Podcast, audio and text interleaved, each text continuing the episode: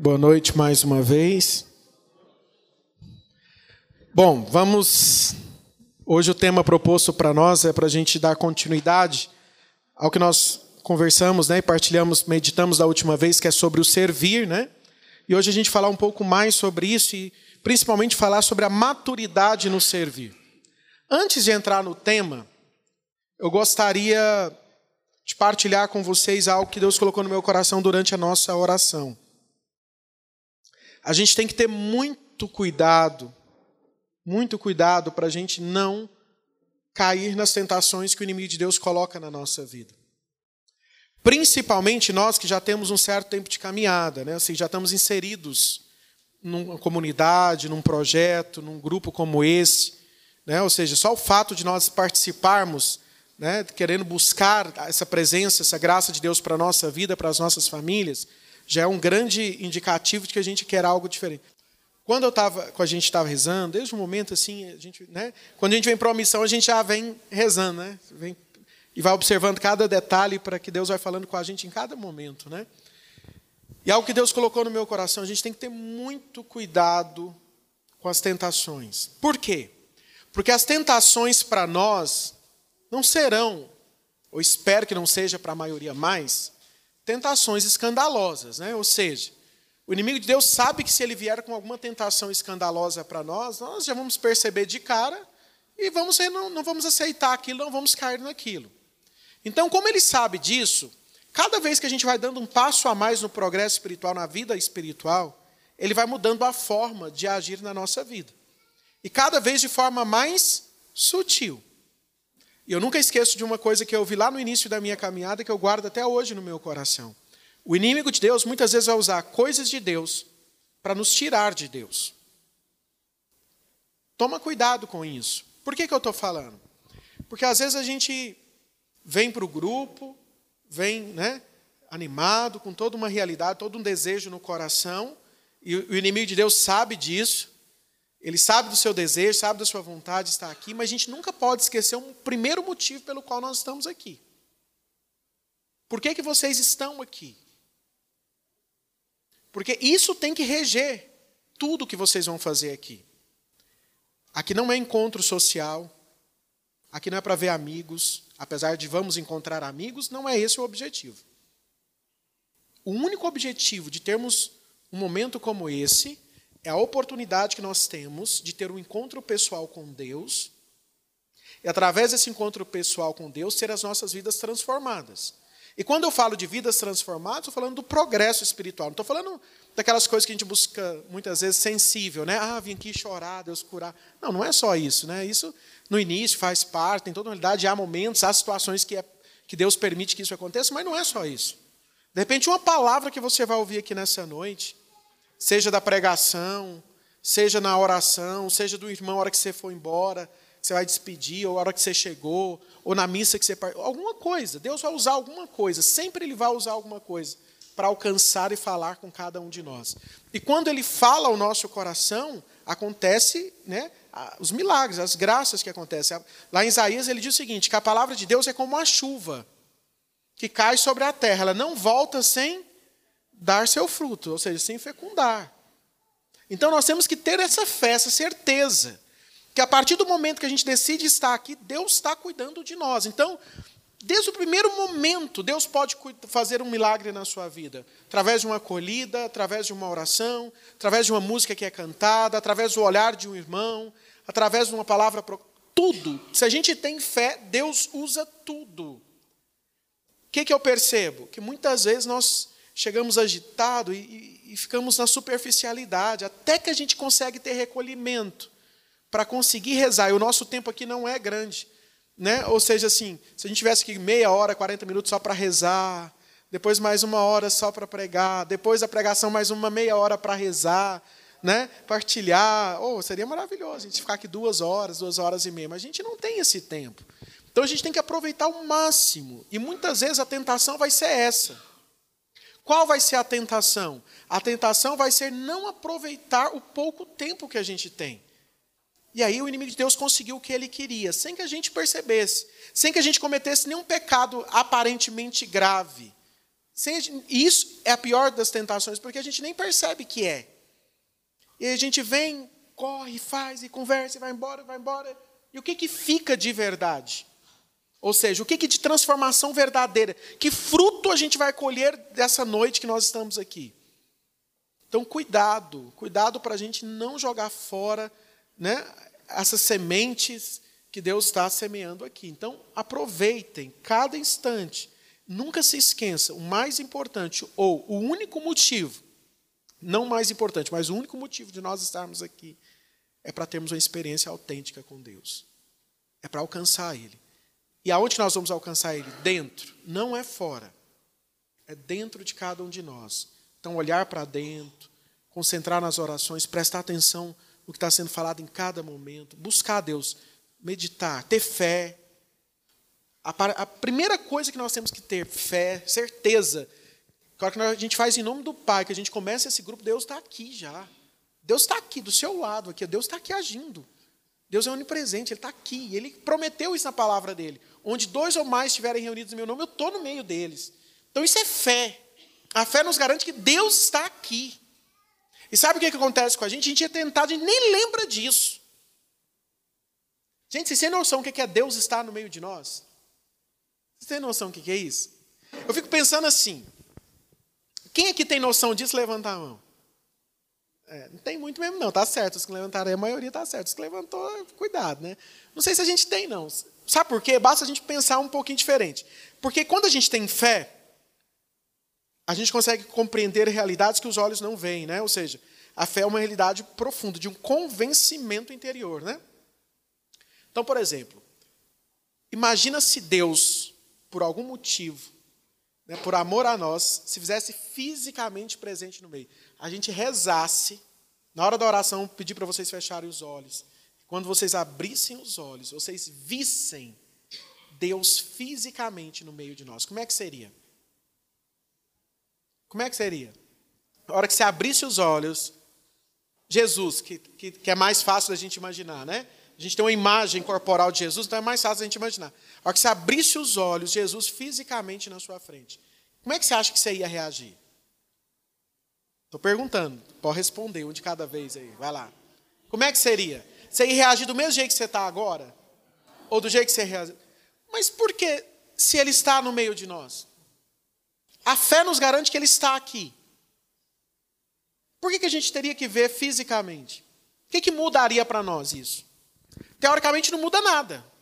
No sentido de poder, de presença, de graça, do que Ele é capaz de realizar, não muda nada. Nada, nada, nada. Ele está aqui. Deus está agindo aqui. Só que muitas vezes a gente esquece isso. A gente, e aí a gente deixa escolher os frutos que ele pode fazer na nossa vida. A gente se distrai com muita coisa. Vocês estão entendendo o que eu estou dizendo? Assim, algo que Deus colocou muito forte no meu coração. A gente não pode esquecer isso.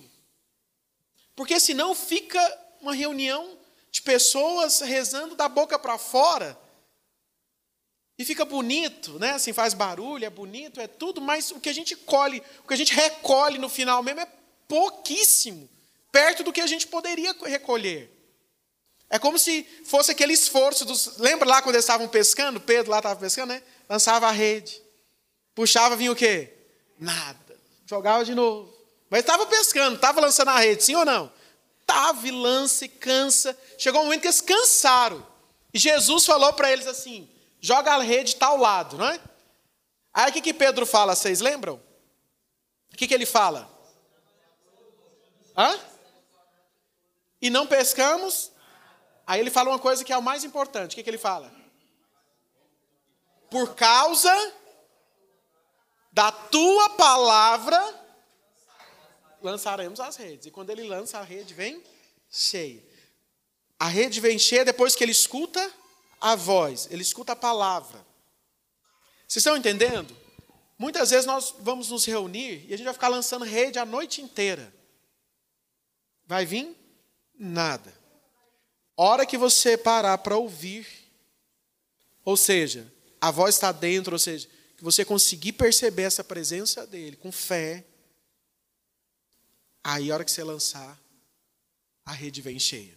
Vocês estão percebendo isso? Porque aí muita gente fala assim: ah, mas eu rezo, eu vou, eu faço, mas parece que as coisas não mudam. É porque está faltando esse convencimento interior, está faltando fé para a gente. Para rezar sem fé, estar tá aqui sem fé, é palavra ao vento, não muda a vida de ninguém. Isso é um grande contra-testemunho que muitos de nós damos.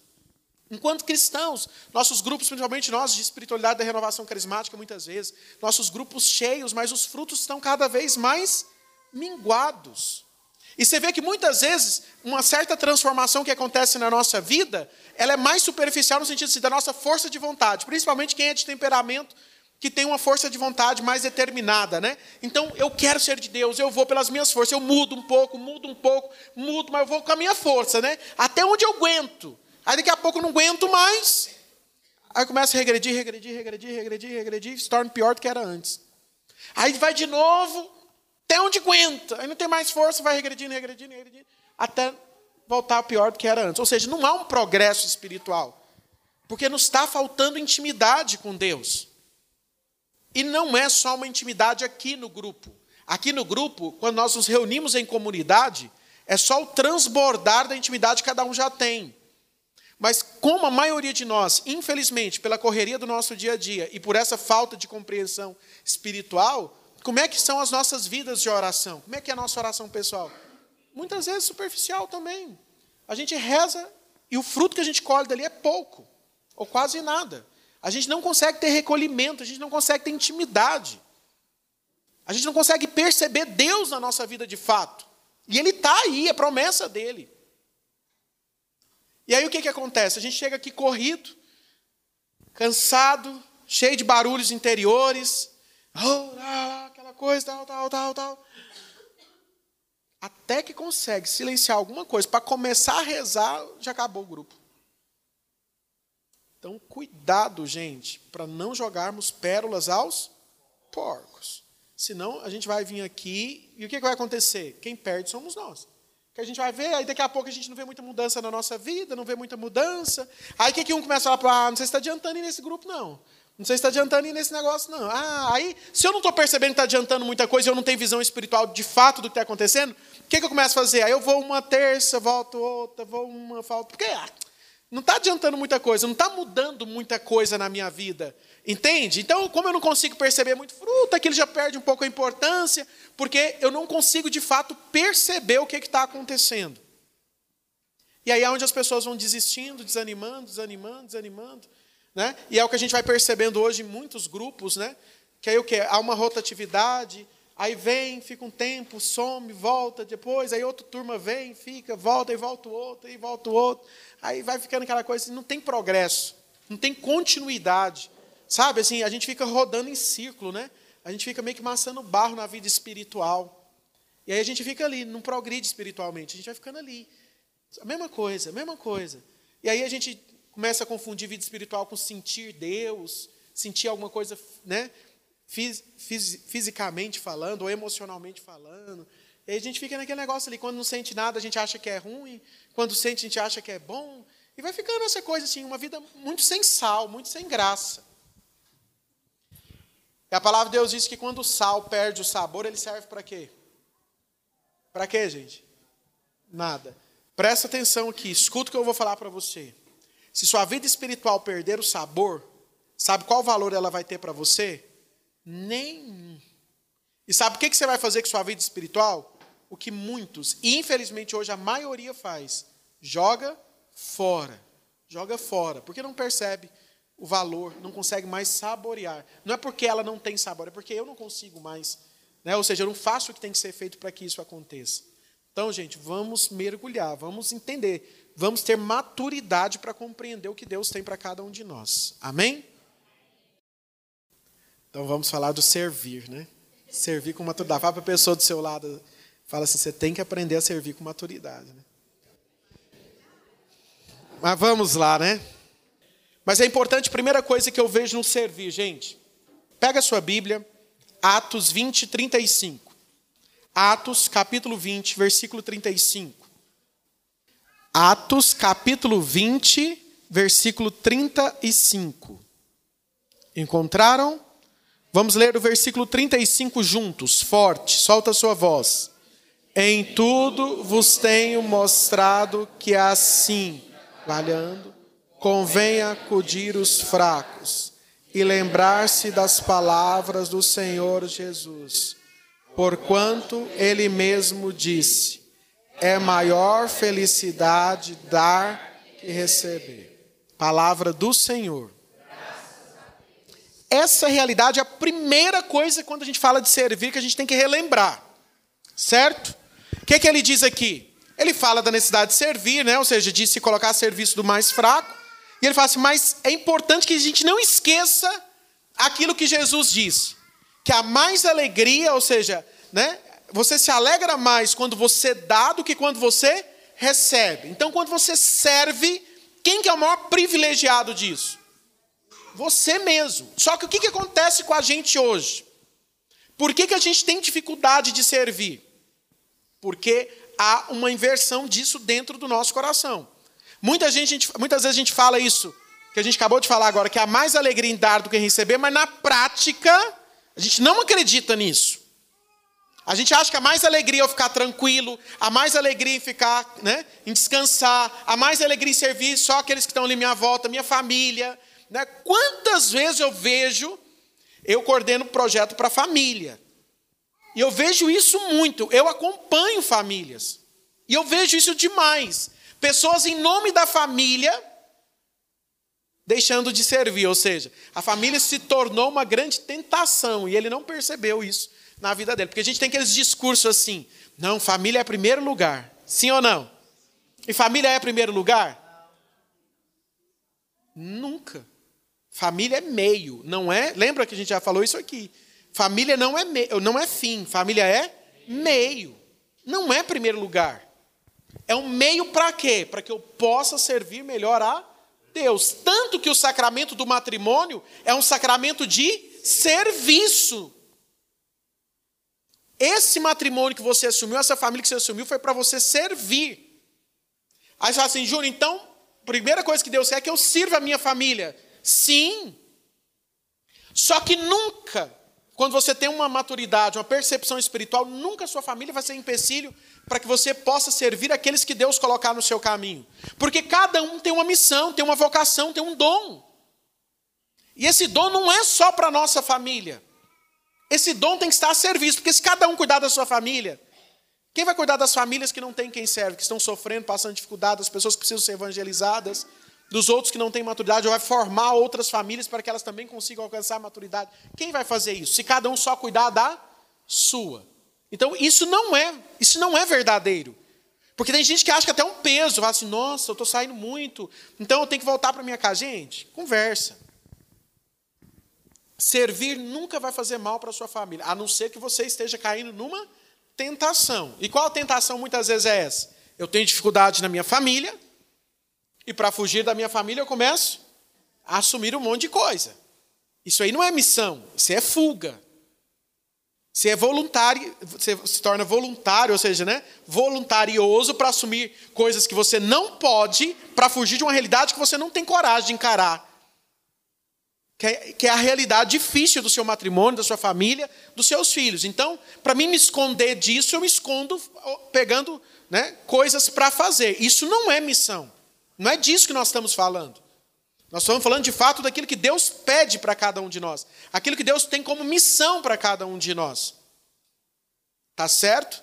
Então, primeira coisa, vira para a pessoa do seu lado e fala: mais alegria em dar do que em receber. Não esqueça disso.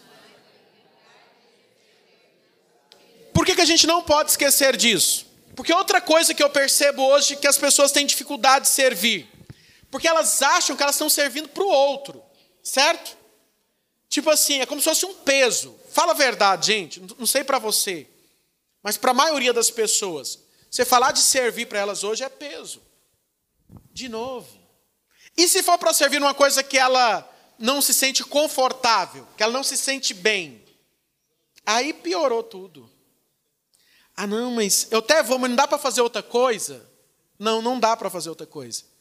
Porque serve não escolhe o que vai servir, ou serve escolhe. Lá na sua empresa, onde você trabalha, ou se você não trabalha, tem alguém que trabalha para você. Né? Você escolhe o que você faz. Ó, oh, eu quero trabalhar, mas eu quero fazer sim, quero trabalhar só esse horário, só esses dias da semana. É assim, não é? E o que, que o patrão fala? Certinho, faça do jeito que você quiser. Não é assim? É ou não? Claro que não. Claro que não. A gente faz o que tem que ser feito e pronto. Mas se o que tem que ser feito eu tiver que cortar na minha carne, de todo mal, Deus vai tirar um bem maior. E o que é cortar na carne? E outra coisa, a missão é um grande meio de purificação. É um grande meio de. Porque quando a gente fala da maturidade no servir, é um ciclo virtuoso. Quanto mais maturidade eu vou adquirindo, mais servir eu vou servindo. Não só mais em quantidade, mas em profundidade. Então eu vou servindo, e quanto mais eu vou servindo, mais eu vou sendo purificado, mais eu vou aprendendo. Por quê? Por que, que isso acontece? Presta atenção, isso é importante. Porque quando a gente está servindo, vocês lembram dos dons do Espírito Santo, sim ou não? Existem os dons infusos e os dons carismáticos. Aqui vocês são carismáticos ou não? Como é que é a espiritualidade aqui? Faz seminário 1, essas coisas? Seminário 2, dom de línguas, dom de cor. Faz? Isso são dons o quê? Carismáticos. Qual a diferença do dom infuso para o dom carismático? Por exemplo, tem dom de ciência carismático e dom de ciência infuso. Dom de sabedoria carismático e dom de sabedoria infuso. Então tem os dons infusos e tem os dons carismáticos. Qual a diferença dos dois? Não, todos você recebe no batismo. Todos. Porque no batismo você recebe o quê? O doador dos dons. Então você recebe o Espírito Santo com todos os dons. Qual a diferença do dom infuso para o dom carismático? Não. Por que, que o outro não santifica? então, ou seja, o que ele falou? Palavras do Luiz Antônio, beleza, tá correto, mas você não, você não entendeu por quê. Não adianta, a gente tem que entender por que, que é. Como é que é? Hum, não. Qual que é a diferença? É o fim. Você falou o fim de um, que é a nossa, e o fim do outro. O que, que diferencia? Que os dons carismáticos são dons de quê? Serviço. Não são dons para nós. São dons que Deus nos dá para nós colocarmos a serviço. O único dom carismático que também é dom de santificação pessoal, qual é? Dom das línguas. Então são dons de serviço, ok? E os dons infusos são dons de santificação pessoal. Quando eu estou servindo, eu estou aqui pregando para vocês, certo? Que os dons estão atuando em mim. Hã? Os dois. Eu posso ter uma manifestação de um dom carismático, uma palavra de sabedoria, uma palavra de ciência para vocês, né? Ou seja, quando tu coloca serviço, uma profecia, né? orando em línguas por vocês, eu posso estar usando os dons carismáticos, mas que está atuando em mim? Os dons infusos. O dom da sabedoria, o dom de discernimento, o dom do conselho, o dom do temor de Deus, tudo isso está atuando em mim. Então, o que está acontecendo comigo quando eu estou servindo?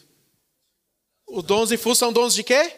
santificação. Se eles estão atuando em mim quando eu estou servindo, o que está acontecendo comigo? Eu estou sendo santificado. Vocês estão percebendo o valor do servir? Se a gente começar a compreender essas coisas, nós vamos desejar servir. O problema é que hoje a gente não entende e a gente foge do servir. Servir se tornou peso para a gente. Deixa para o outro. Eu não dou conta. E é claro, gente, presta atenção, comecei falando isso.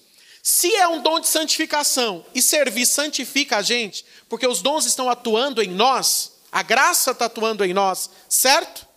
Você acha que o inimigo de Deus quer que você serve? Por que, que ele não quer que você serve? Porque se você servir, você vai se santificar. Ou seja, você vai se moldando aquilo que Deus tem para a sua vida. Então, quanto mais eu vou me santificando, mais longe eu vou ficando de uma possibilidade de pecado, certo? Quanto mais eu vou me santificando, mais eu vou percebendo a presença do mal na minha vida, mais eu vou percebendo as, as tentações mais sutis que ele traz na minha vida, e mais eu tenho força para quê? Para dizer não àquela tentação. Então, servir santifica a alma. Por isso que é um ciclo virtuoso. Quanto mais eu estou servindo, mais eu estou sendo purificado, santificado, certo? Quanto mais santificado, mais eu vou percebendo o valor do servir, mais fiel ao meu servir, e de forma mais profunda eu vou servir. Quanto mais fiel ao meu servir, e de forma mais profunda eu servir, mais eu vou sendo o quê? Santificado. E vai se tornando um ciclo virtuoso. Por isso que os, os, os autores da vida espiritual falam que para a gente progredir espiritualmente, a gente precisa de duas pernas. Uma é a vida espiritual através da vida de oração, né? dos retiros, tudo que a gente faz, e a outra perna é o quê? O servir. Ninguém progride espiritualmente sem servir. Por quê? Porque servir santifica a gente. Não só no sentido da atuação da, da, dos dons, da atuação da graça, mas também a, o servir nos dá uma outra realidade de mortificação. Por quê? Como eu disse, a gente serve no que a gente quer? Não. Então, quando eu faço algo que contraria o meu desejo, o que, que eu estou fazendo? mortificando. E quando eu estou mortificando, o que, que acontece comigo? Fortalece a minha vontade. Lembra que a gente falou da, da, da, da hierarquia das faculdades? E a vontade é aquela que peca, sabia? Por excelência, é a vontade que peca.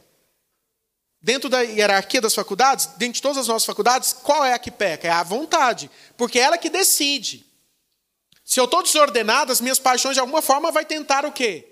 a minha imaginação, o inimigo de Deus vai usar disso para tentar convencer a minha vontade para que ela determine por aquele pecado. Então, sempre em última instância, quem peca é a vontade. Se eu fortaleço a vontade, o que, que eu estou dizendo com isso? Eu estou dizendo que eu vou ter mais força para dizer não ao pecado e sim a Deus. Então, quanto mais eu estou servindo, eu estou santificando, né? eu estou sendo santificado, os dons estão atuando em mim, a minha vontade está fortalecendo, né? E a minha visão espiritual está ampliando, porque a graça está atuando. E a graça atua na inteligência. Então, quando a graça está na inteligência, eu estou tendo percepção, visão espiritual, vontade forte. O que, que acontece? Eu decido por aquilo que Deus tem para a minha vida. Então, eu vou me tornando uma pessoa virtuosa. Vocês estão entendendo a importância do servir na nossa vida? Servir não é uma opção. Servir não é algo que eu sobre eu dou para Deus ou para o grupo. Ou vou servir fazer aquilo que eu gosto.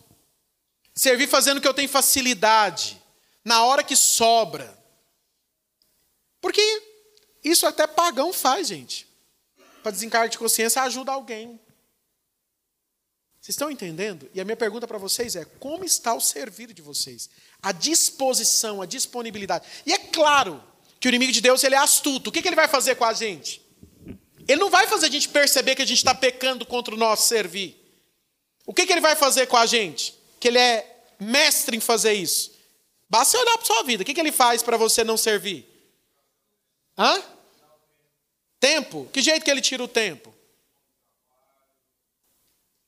Certo, mas se eu sei a importância do servir, e trabalho, família, lazer, sei lá, qualquer coisa, está roubando o meu tempo, o que, que eu vou fazer rapidamente? eu vou perceber que isso é uma tentação e eu não vou aceitar isso, certo? Mas o que, que ele faz com a gente? Além de colocar isso, ele faz a gente achar que isso não é pecado, que é normal. Olha, eu não estou conseguindo servir, não é porque eu não quero, é porque eu não tenho tempo. É porque eu tenho que cuidar da minha família, eu tenho que trabalhar, eu tenho que fazer isso, eu tenho que fazer isso. E tudo que você falar é lícito. Ninguém vai falar, eu acho, né? Deveria, pelo menos para o seu diretor espiritual, para o seu confessor, né? Mas acho muito difícil você perguntar assim, por que você não está servindo? Você vai assim, é porque eu estou pecando. Não, não vai ser assim. Eu acho muito difícil alguém falar assim, ah, não estou servindo porque eu prefiro ficar no pecado. E não, não é assim. É coisas lícitas, que eu tenho que cuidar do meu filho, que eu tenho que cuidar da minha esposa, que eu tenho que cuidar do meu marido, eu tenho que trabalhar, eu tenho que comprar, eu tenho que fazer, eu tenho. Então não tem tempo. E o único tempo que eu tenho, às vezes, é um finalzinho de semana para mim descansar. Senão eu não aguento. E eu também sou filho de Deus. E eu tenho direito de descansar. Tem ou não tem?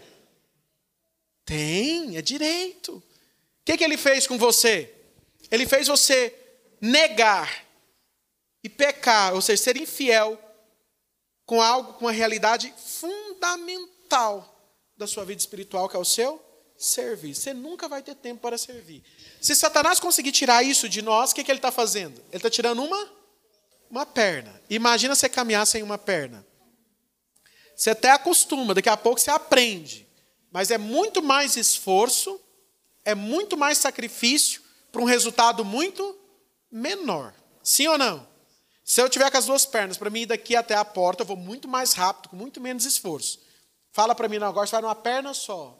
Primeiro, eu não sei se eu chego lá. Se eu chegar, é com muito esforço e o tempo vai ser muito mais longo. Sim ou não? Então, quando o inimigo de Deus ele quebra a perna do seu servir, ele está muito satisfeito. E aí o que, que vai acontecer com a gente? Por mais que a gente se dedique com a outra perna, vai ser sempre pesado, vai ser sempre difícil e pouco progresso espiritual. E ninguém vai perceber isso. Porque eu não estou fazendo nada de errado. Eu não tenho direito de descansar? Eu não tenho que cuidar da minha família? Eu não tenho que trabalhar? O que, que, que disso é pecado? Nada. Aparentemente nada. Tudo é lícito. Só que lembra que eu disse para vocês? O inimigo de Deus usa coisas de Deus, coisas lícitas, para nos tirar de Deus. Ele não é bobo. Ele sabe se ele colocar uma situação gravíssima para a gente, a gente vai perceber fácil. E a gente não vai permitir que isso aconteça.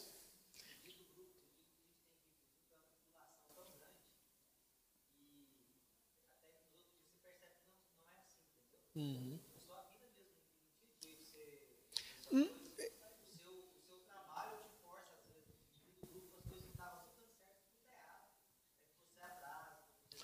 Com certeza vai ser assim, porque a gente vive um combate espiritual. Só que o que vai acontecer? Vai chegar um momento que você vai progredir espiritualmente. E isso não vai acontecer mais. Sabe por quê?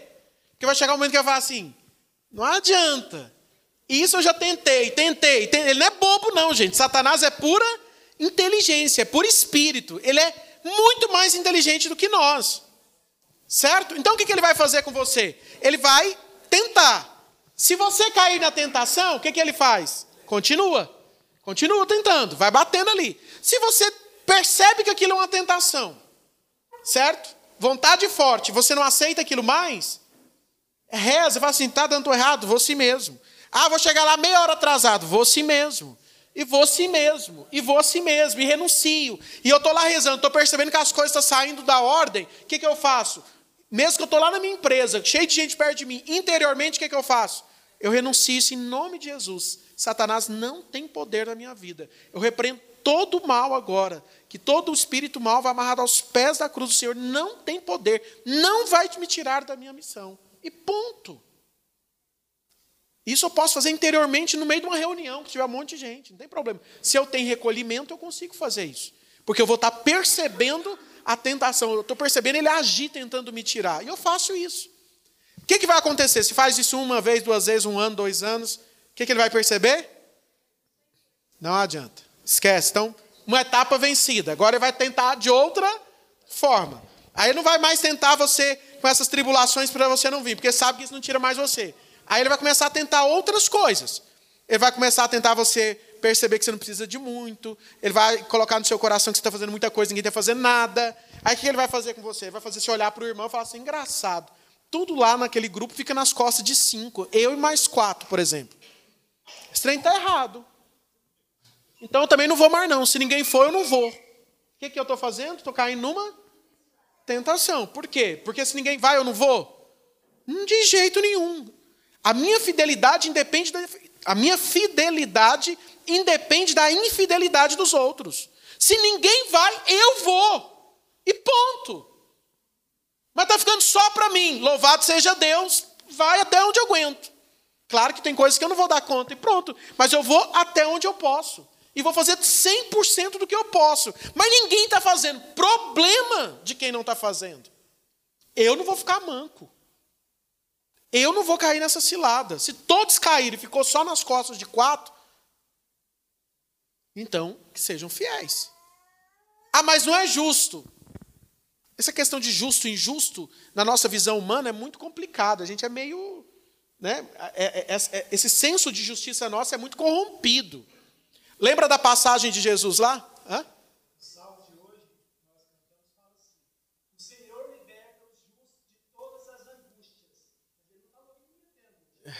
É, é verdade. Então, uma coisa que a gente tem que trazer muito claro isso dentro de nós, né, gente? Que a nossa fidelidade não depende da infidelidade dos outros. Eu não sou fiel porque o outro é fiel.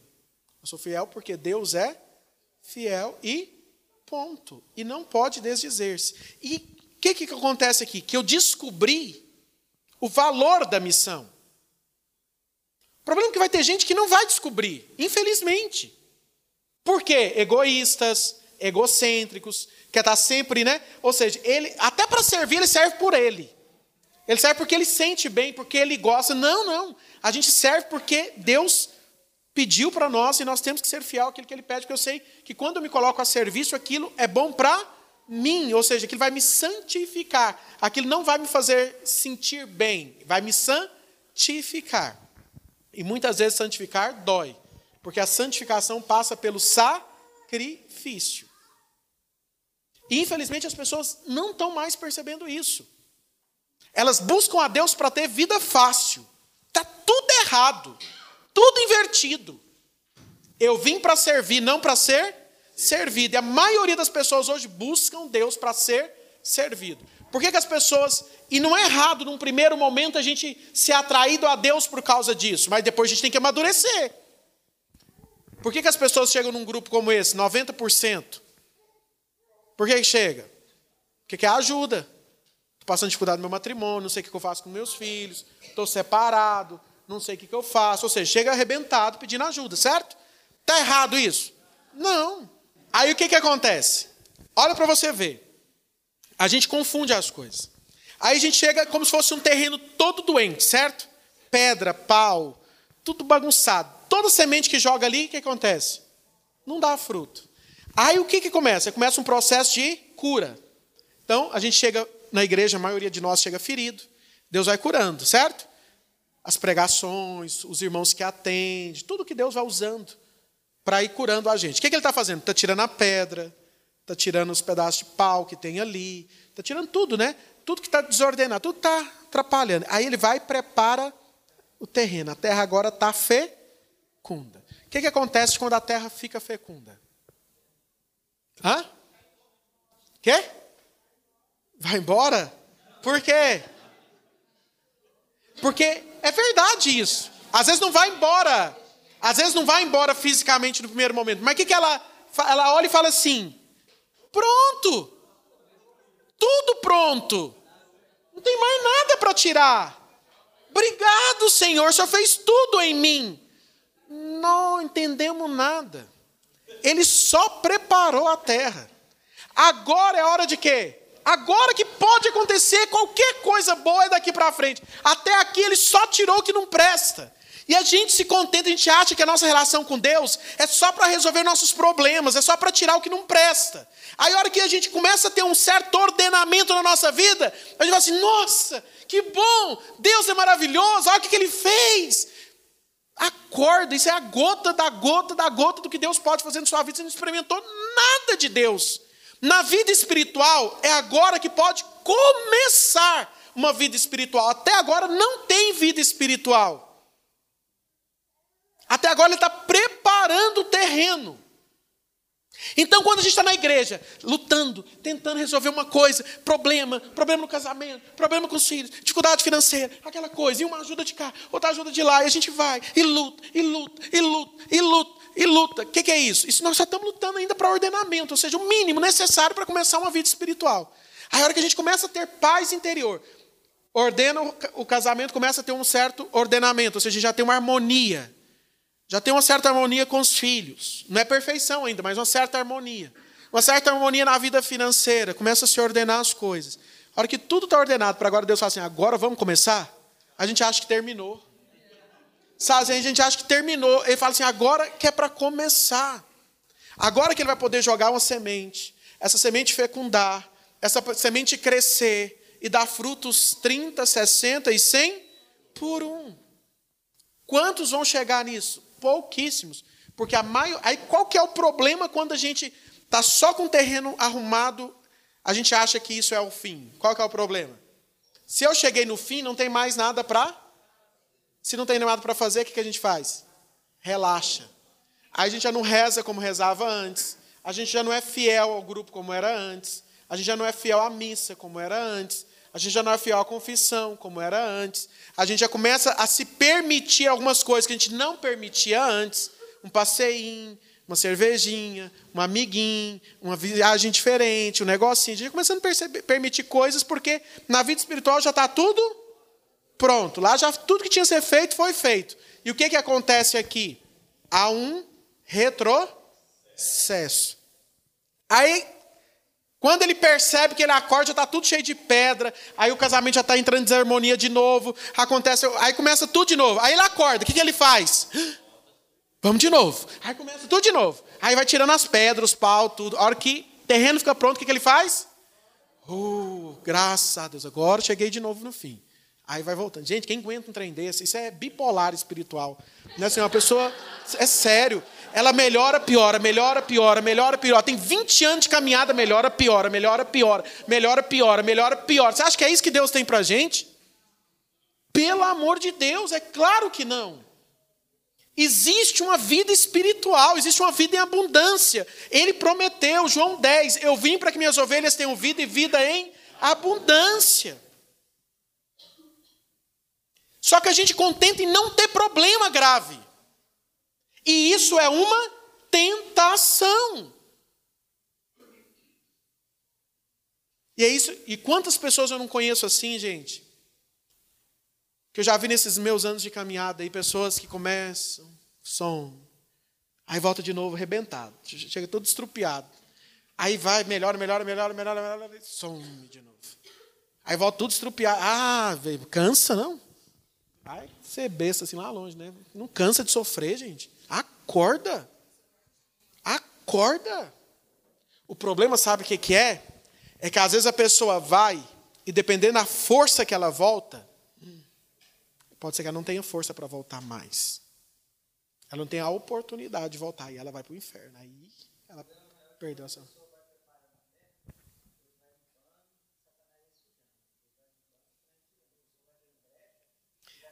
É, eu falo assim, num primeiro momento, às vezes nem isso acontece. Basta a gente olhar como é que era a nossa primeira experiência com Deus, como é que era?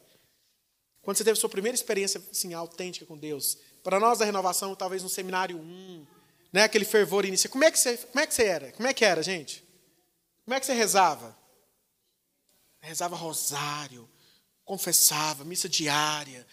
Ó, oh, vamos servir, conta comigo. Nossa, eu lembro lá, eu tinha 16 anos, 16 para 17 anos. A gente ia para Eu lembro meu primeiro acampamento lá em Umas. Tinha uma tenda de plástico lá assim. Lugar de tomar banho, gente, era maravilhoso. A gente se alegrava. Sabe como é que a gente tomava banho? Tinha um lugar que você, ele era meio fechado, assim, você pisava e fazia assim, clop. E até o tornozelo de água e lama, era de terra. Eram uns canos de água gelada e chovendo. E era dividido de lona, todo mundo tomando banho na lona. Hã? Quem estava lá? Ah, né? Aí nós lá rezando. Aí chovendo, as lonas iam fazendo aquelas bolhas assim, sabe? Aí estourava aquele trem, pá! Moiava todo mundo, ah, louvado seja Deus! E achava bom.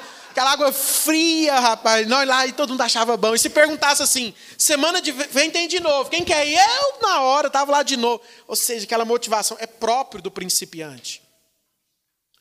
Porque Deus coloca isso no nosso coração. Deus se revela de uma forma muito bela para nós, né? Agora, há um progresso.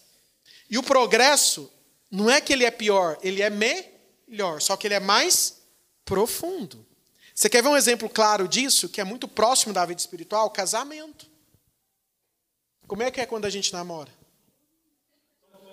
Tem um que falou assim, um já vira e fala assim, hum, né? Hum, lembra assim, como é que era quando namorava? Hum.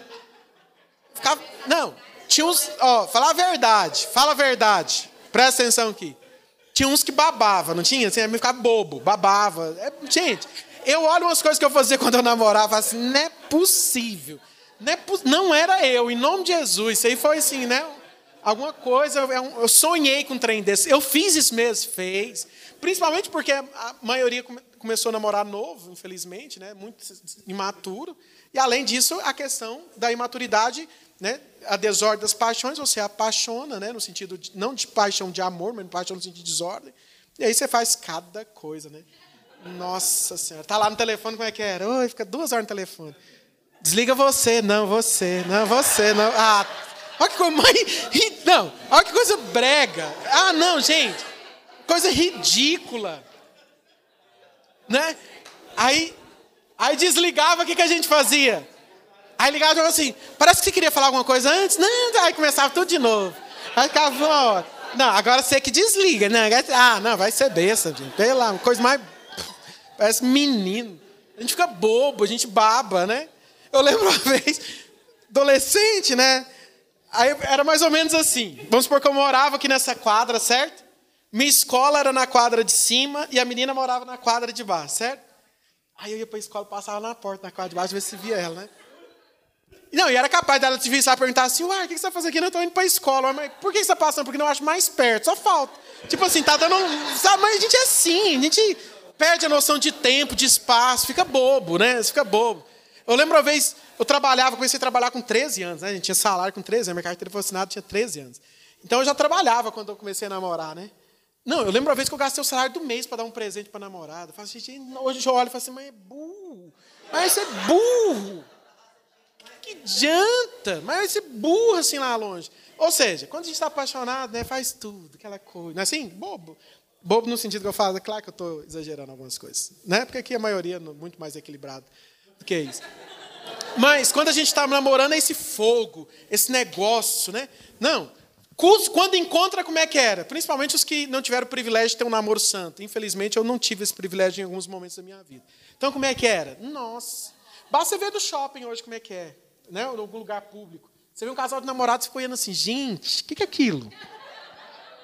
Ali, ali é um ou dois. Parece que um está dentro do outro, assim, né?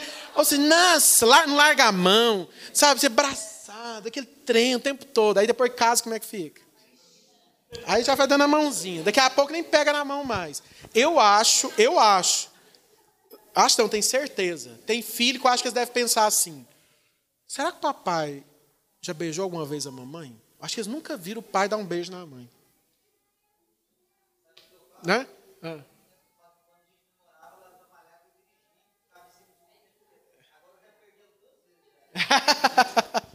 Mas vocês estão percebendo como é que é o negócio? Volta aqui. Por que, eu usei esse exemplo aqui? Presta atenção, gente. Para dizer o seguinte: parece. O que, que Satanás faz a gente pensar? Faz a gente pensar que parece que agora é pior do que era antes. Aí a gente fica pensando assim: não, por que, que não é igual a gente namorava?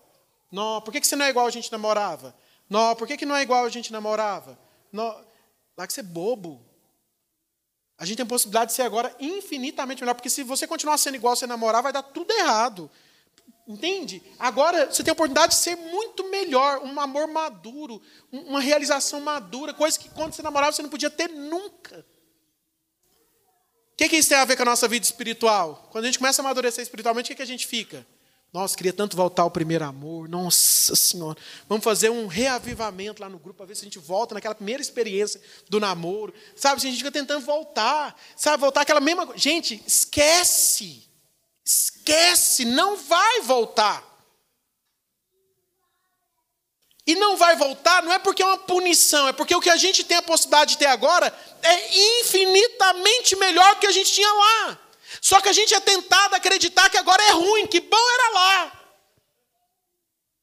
Aí o que, que Satanás faz com muitos casais? Aí ele pega, faz o homem ou a mulher conhecer uma outra pessoa, que de alguma forma desperta nela, porque é do zero, né? ou seja, os mesmos sentimentos que ele tinha quando ele namorava com a esposa. Atração física, aquele fogo, aquela coisa, certo? proibido, tudo aquilo. Claro que Satanás não é trouxa, ele vai preparar com muito carinho a armadilha para você. Você cai igual besta, né? Então, assim, aí ele organiza tudo. Aí o que, que a gente faz? O que, que a pessoa pensa? Fala assim, nossa, Eu gosto mesmo é dessa. Porque olha o que eu estou sentindo com essa. Com aquela lá de casa eu não sinto mais isso. Então eu sinto é com essa. essa então tem direito de ser feliz. Essa que é a boa. E aí arrebenta a cara tudo de novo. É. É, é a mesma coisa de estar enfiando uma faca no peito e falando assim, agora eu estou sentindo que eu estou vivo. É, é, você está vendo que o pecado faz a gente ficar burro mesmo, né? Tardo, doente mental, tem hora. A gente faz cada coisa que a gente. Gente, que qualquer pessoa com um pouquinho de sanidade que olha de fora fala assim, não é possível. E a gente faz. Ou seja, ele arrebenta com a gente. Arrebenta com a gente. Vocês estão entendendo, gente? A importância do servir. Claro, eu estou falando de forma geral, porque não existe, são duas pernas. Não existe a possibilidade, não é que eu servir só o fato de fazer alguma coisa para Deus vai, vai ser um milagre e tudo vai se transformar na nossa vida. Não é isso. São duas pernas: oração, vida espiritual e servir. Se eu vou bem nas duas pernas, se torna um ciclo virtuoso. Eu vou me tornando uma pessoa virtuosa. Entende? Porque também servir só por servir no sentido de fazer alguma coisa para Deus, isso não muda nada. Eu tenho que ter a visão espiritual do que é o servir. Entendem, gente? Então, como é que eu vou servir com maturidade? Se eu tiver uma vida espiritual autêntica e se eu tiver uma vida de serviço autêntica. Não tem jeito. Se eu rezo mal, ou se eu não rezo e sirvo, o que, que vai adiantar? Continuo manco? Do mesmo jeito, às vezes até pior. Porque eu vou me expor no servir e aí ali eu vou começar a ver o defeito dos outros, né? Ali eu vou começar a ter conflito com outras pessoas. Aí, aí o Satanás ele vai usando tudo isso, né? Aí eu vou vendo, nossa, mas aquele ali é uma íngua. Aquele outro, não, mas que cara chato. Nossa senhora, que coordenador, nossa senhora. Não, mas aquela mulher é chata. Como é que, nossa, como é que o fulano aguenta a mulher dele? Só de ficar assim, eu tenho dó, vou rezar para ele, porque para aguentar aquela íngua da mulher dele, só ele mesmo. E olha lá, por isso que ele tem aquela cara batida, cansado, né? Coitado daquele homem, né? Para aguentar uma mulher daquela, deve ser um inferno. Aí começa a olhar o defeito dos outros. Aí vai virando um inferno, um inferno. O Salmo diz o seguinte, Salmo 132 diz o seguinte, presta atenção. Como é agradável para irmãos unidos viverem juntos. Deus ali derrama uma bênção, uma bênção de vida eterna. É agradável viver junto? Sim ou não? Não. Só é agradável viver junto para irmãos unidos. Ele não fala que é bom viver, ele fala assim: como é agradável para irmãos unidos viverem juntos. Comunhão. Pessoas maduras. Maturidade espiritual, maturidade humana, porque quando eu tenho maturidade espiritual, claro, naturalmente eu vou tendo maturidade humana, emocional, eu vou sabendo lidar com as coisas. Entende? Agora imagina um monte de gente servindo, estando junto, tudo imaturo, milindroso. Gente do céu, você mexer com gente milindrosa. Nossa senhora, tem que ter paciência de Jó. Ninguém ligou para mim. Eu fiz, ninguém agradeceu. Olhei lá na escala, não vi meu nome.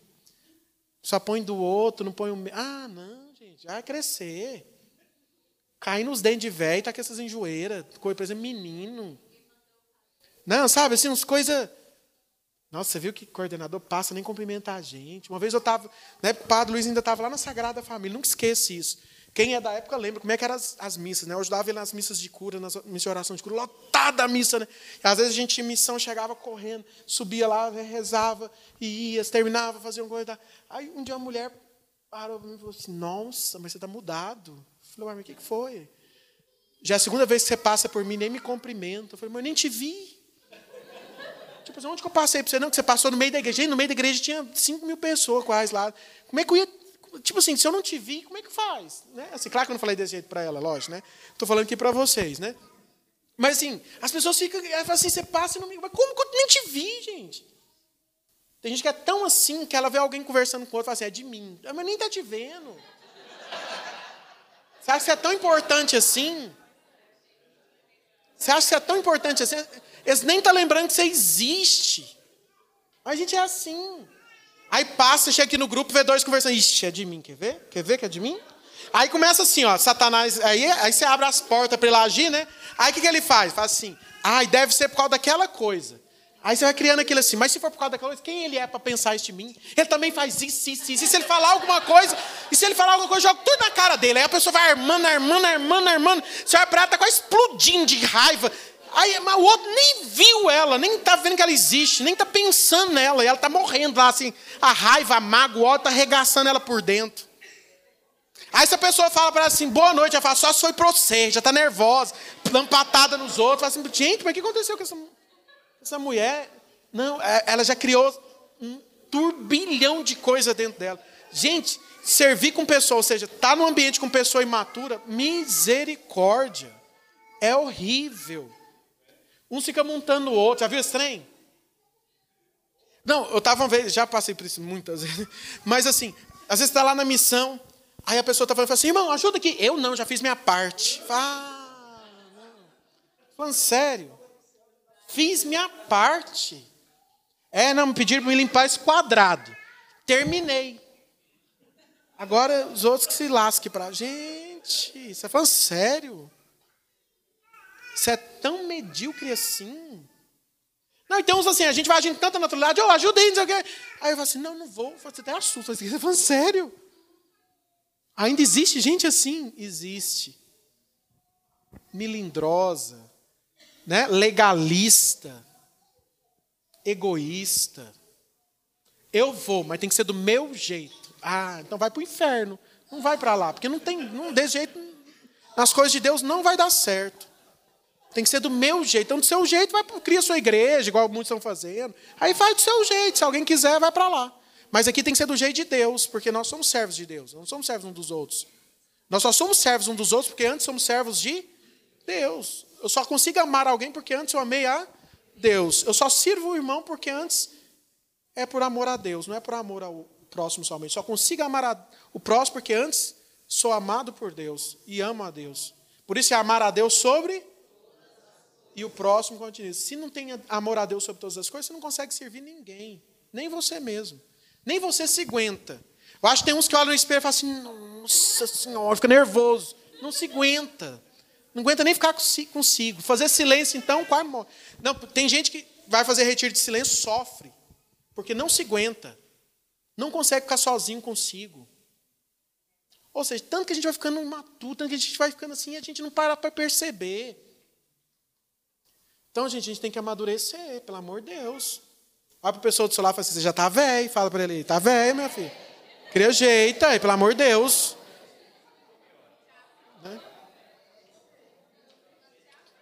Cria tipo, né? E para a gente encerrar, gente, para a gente encerrar, eu queria alertar vocês a uma última coisa. Que tempo nós estamos vivendo? Vocês entenderam o que é isso?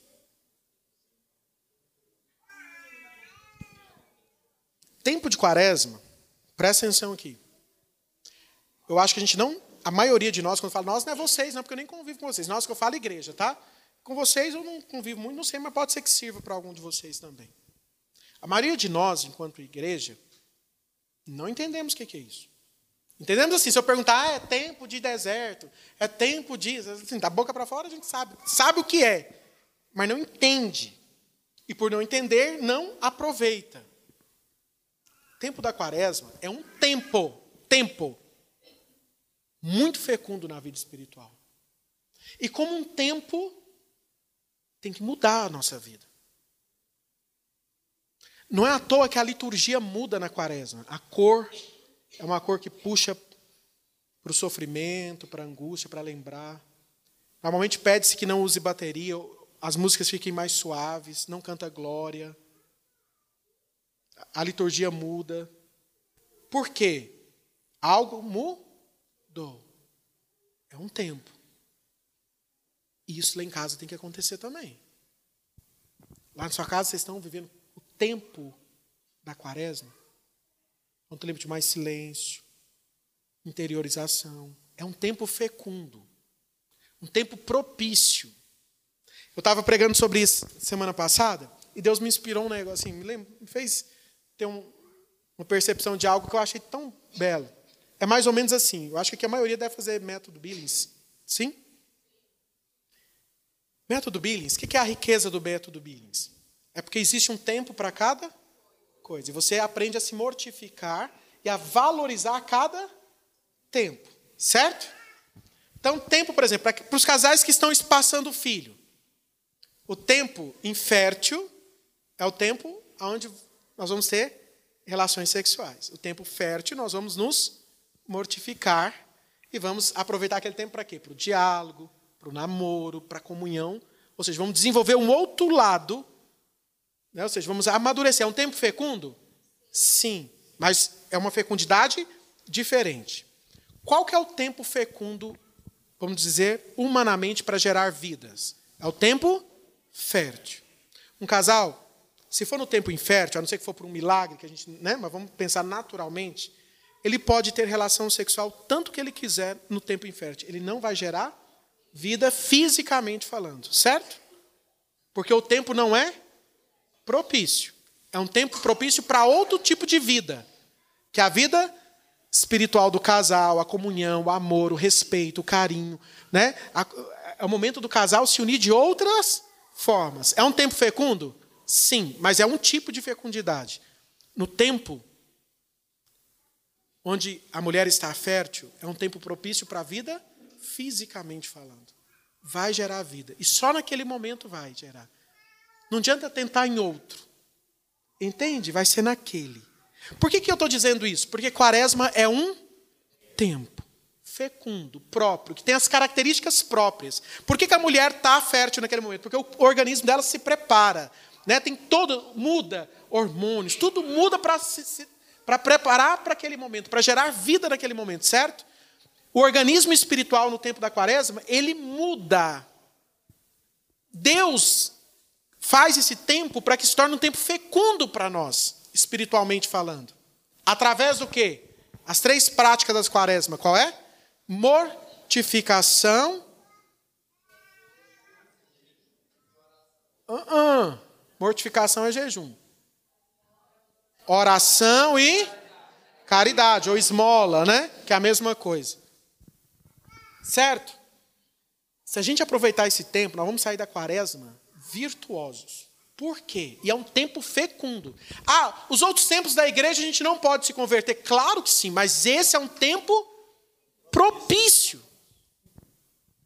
É um tempo próprio. Há uma graça especial nesse momento. Deus preparou isso na igreja. Então nós temos que aproveitar esse tempo.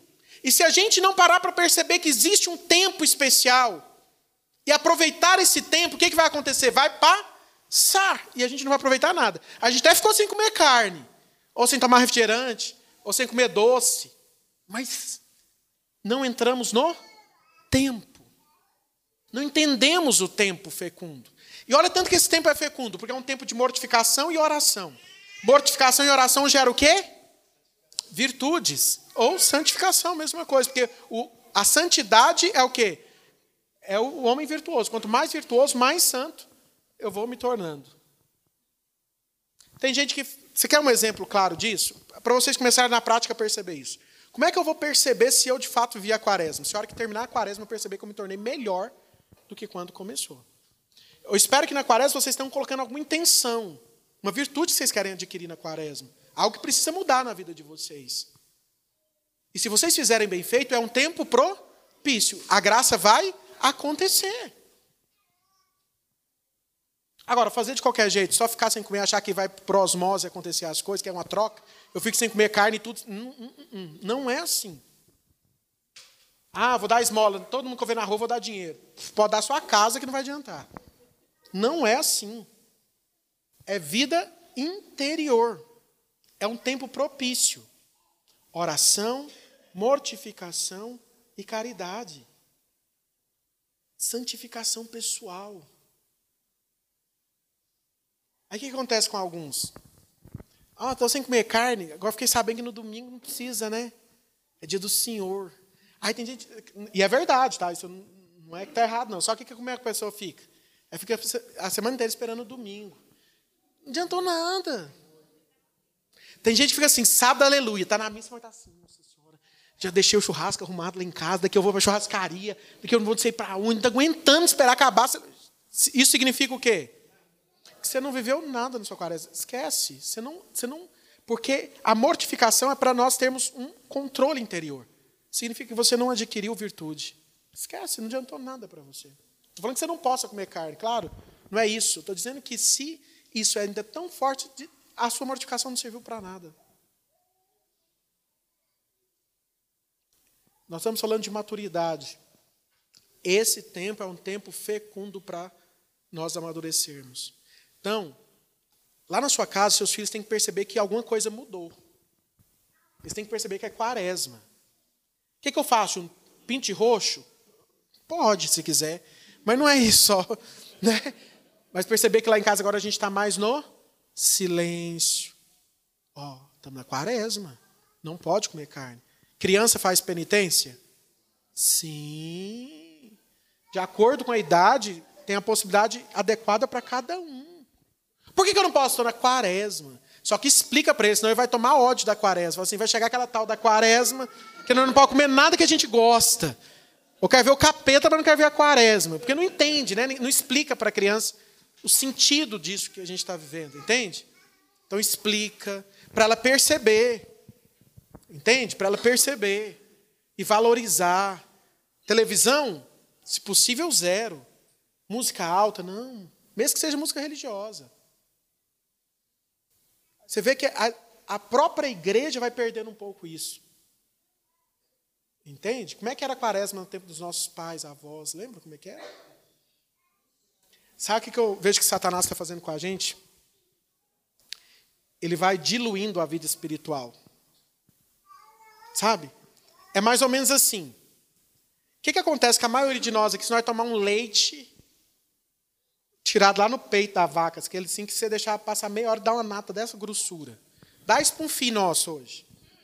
Dá a caganeira dele o dia inteiro. Passa mal, o organismo suporta. É forte demais. Por quê? Por quê? Como é que é o leite que eles tomam hoje? O leite que toma hoje é assim. Eu acho que de leite acho que não tem quase nada mais. Vai diluindo. Tira um pouco para fazer manteiga, tira um pouco para fazer iogurte, tira um pouco para fazer não sei o quê, tira não sei o quê, tira não sei o quê. Mete conservante dentro do negócio, põe dentro de uma caixinha e vende. Né? Soro com um pingo de qualquer coisa lá. Né? É isso que a gente toma. Sabe o que, que Satanás está fazendo com a gente na vida espiritual? Mesma coisa. Vai diluindo. Não precisa de estudo, não, não. Quaresma do jeito era na época do meu avô. Hoje não, hoje é outro mundo, outro. Aí a gente vai, vai abrindo exceções, vai diluindo, diluindo. Ah, precisa ficar assim com o mercado? Não precisa assim também, não. Não é assim também, não. Posso trocar por outra coisa, fazer outra coisa, posso não sei o quê, não preciso fazer assim também, não preciso o quê. Não, esse negócio de peixe eu lembro, por exemplo, da minha família lá. Não é por maldade, né, gente? É porque a gente não tinha essa formação assim, né? Mas era comum na sexta-feira da paixão fazer bacalhoada. Gente, eu ficava o ano inteiro esperando sexta-feira da paixão. Era o único dia que eu comia bacalhau no ano. Não, é. Minha tia fazia uma bacalhoada que a gente ficava contando os dias de chegar. Olha que penitência mais profunda para uma sexta-feira santa. Você entende? Assim, não é por maldade, não, é porque as pessoas elas estão achando que estão, né? E estão mesmo, porque na percepção delas elas estão fazendo um certo sacrifício na dimensão do que elas têm. Mas se a gente tiver um pouquinho de maturidade, a gente perceber, ver que não tem muito sentido. Como é que era sexta-feira da paixão no tempo nossa mãe, avô, avó? Como é que era? Gente, penteava o cabelo, né? Só que aí que a gente saiu de um extremo e foi o outro. Foi diluindo, diluindo, diluindo, diluindo, diluindo, diluindo, diluindo, diluindo. Não tem mais nada, nada, nada. E assim, qualquer coisa que você coloca um pouquinho mais de substância, o que, que as pessoas falam? Elas passam mal. Falam, não, não precisa disso não, isso aí dá diarreia. Não precisa disso tudo. O Ari Júnior está falando, esse povo está falando isso aí, mas não precisa disso tudo não. Isso era para 200 anos atrás. Para hoje, nossa vida é outra. Vai nessa para você ver. Você vai ficar tomando trem diluído. E um organismo que vai tomando trem diluído, o que, que acontece com ele? Ele fica forte, resistente. O que, que acontece com ele? Qualquer doença que vem, arrebenta ele. Por isso que hoje, na vida espiritual, o que, que acontece com a gente? Satanás faz a gente de marionete, né? de besta. Ah, lembra aquele João Bobo? Quando a gente era criança tinha, não sei se hoje existe, mas lembra? Como é que era o João Bobo, lembra? Você bate nele, bah, ele levanta. Bah, bah, bah, dá porrada nele, tudo quanto é jeito. E vai, volta. Ele faz isso com a gente, faz a gente João bobo. Bate na gente tudo quanto é jeito. Bah, bah. Por quê? Não temos visão espiritual, não temos, não temos substância espiritual, está tomando só ralo. Vai fazer a quaresma, faz do jeito mais ralo possível. E ao fazer do jeito mais ralo, se torna, sai da quaresma fraco. Era para sair forte, sai fraco. E eu estou falando da quaresma, porque é um tempo propício que nós estamos vivendo. Mas todos os tempos que a igreja tem, tem a graça especial para aquele tempo. E esse é um momento muito especial de adquirir virtudes. Pela mortificação, pela oração e pela caridade. Está entendendo, gente?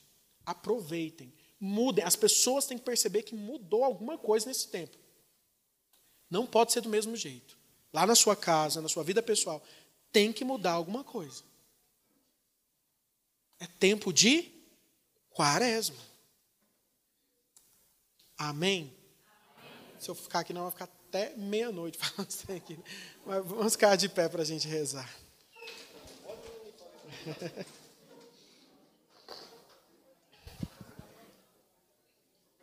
Gente, presta atenção rapidamente. Lembra que eu comecei falando para a gente ter muito cuidado em relação à tentação. Lá no início, lembra? Principalmente a fé em relação àquilo que Deus tem para nós. Fundo do coração. Irmãos, crítica positiva, né? Ou seja, estamos aqui para nos ajudar. Somos admonitores uns dos outros, certo? Vocês acham que quando nós chegamos aqui no início do nosso grupo, era próprio de pessoas que estão na quaresma? Comece a pensar, parece coisa simples. Mas é tentação. Cuidado. Essa euforia, esse barulho. Eu sei que a gente está vendo pessoas encontrando pessoas a gente só encontra aqui. Que a gente acha bom tudo, né? Eu sei, mas cuidado. Cuidado para você não perder. Vezes o barulho que a gente faz dentro da igreja, tudo assim, a gente está tá muito fora a gente está vivendo muito fora da gente. Então, cuidado com isso. Certo?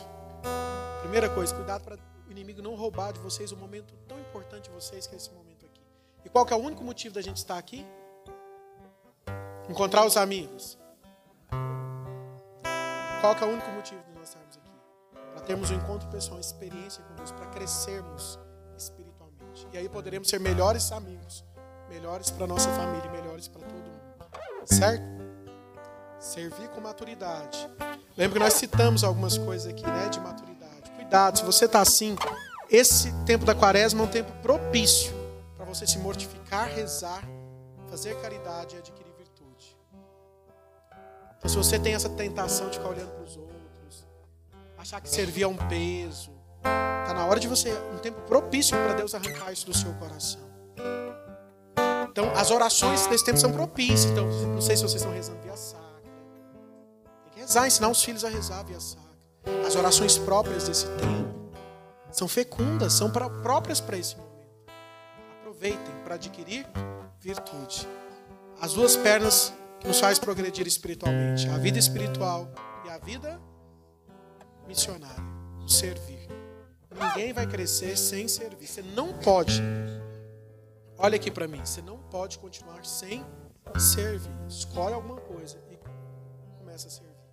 Ah, não sei se é. Vai, depois Deus vai falando para você e vai ajeitando o caminho. Vai fazer alguma coisa para Deus. Vai se consumir por amor. Você vai ver que há muito mais alegria em dar do que. E eu vou falar uma coisa para vocês. Muitas, mas muitas curas da sua vida, muitas coisas ainda estão desordenadas na nossa vida por conta de não servirmos. Vai ter graças que nós só vamos descobri-las depois que a gente se colocar a serviço. É uma condição. Na hora que você se colocar a serviço, você vai ver que a graça vai ser derramada e as coisas vão se resolver. Então busque descobrir, discernir o seu lugar para você servir. E na dúvida, serve qualquer lugar, depois você vai descobrir. Entendeu? Não fique sem servir. Servir não é peso, é graça. Eu não sirvo por causa do irmão, porque o coordenador pediu, porque o padre deu tapa. Não é por isso que eu sirvo, não. Eu sirvo por amor a Deus. Porque eu sei que é o melhor para mim. Amém? Fechar os nossos olhos, rezar uma Ave Maria, pedir a Deus que venha socorro a cada um de nós, que o Espírito Santo alcance o nosso coração, alcance a nossa vida. Tudo que nós falamos aqui nessa noite, toda palavra semeada, possa cair no coração de cada um possa dar fruto cem por um. Que Satanás não tenha poder na nossa vida, em nome de Jesus, de gerar confusão, de tirar do nosso coração a certeza daquilo que Deus tem para cada um de nós. Eu peço a Deus que traga a paz, a harmonia, os frutos do Espírito Santo para cada um de nós nesse momento. E de forma especial, que nós sejamos enviados para a quaresma.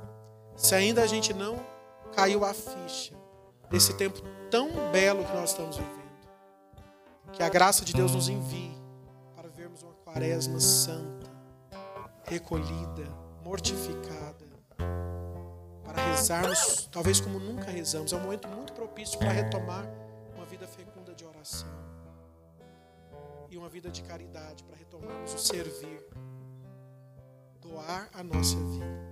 Que seja uma quaresma fecunda. Ave Maria, cheia de graça, o Senhor é convosco. Bendita sois vós entre as mulheres.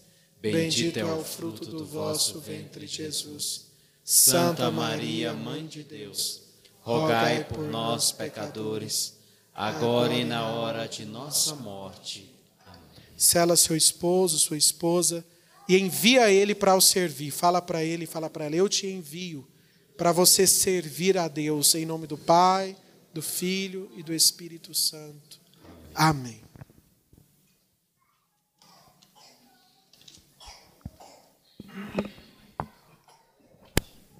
Acelera. Vai ser